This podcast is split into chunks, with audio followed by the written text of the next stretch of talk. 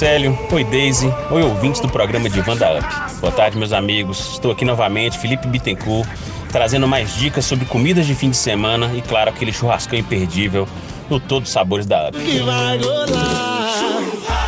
A seca fez desertar da minha terra, mas felizmente Deus agora se lembrou de mandar chuva pra esse sertão sofredor sertão das mulheres sérias, dos homens trabalhador.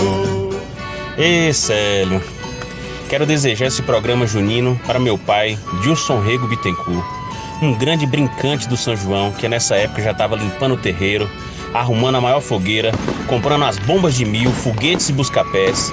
Ah, casa cheia de gente, laranja, tangerina, milho, licor, biscoito, carneiro e porco assado uma festa com cheiro de pólvora e muito forró. O povo das roças vizinhas passando e perguntando: São João passou aqui? Passou.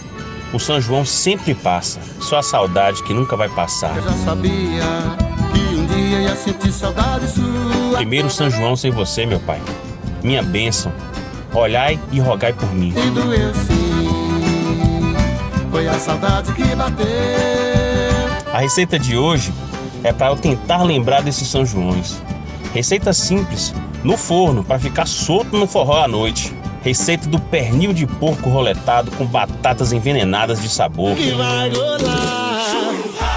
É fácil. Esse corte de pernil de traseiro é encontrado facilmente no Ceasa ou ali na feirinha do Bairro Brasil. Temperado em alguns supermercados você pode encontrar também. Os açougueiros pegam o pernil e fazem um corte horizontal, de uns dois dedos, dois dedos e meio.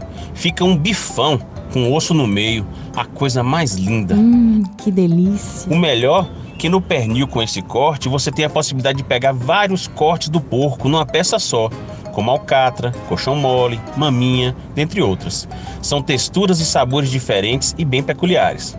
Para temperar a carne, ou faz aquela velha marinada que eu já ensinei em outros programas, ou investe num dry rub para suínos tempero seco usado em churrascos. Dá uma variada no tempero.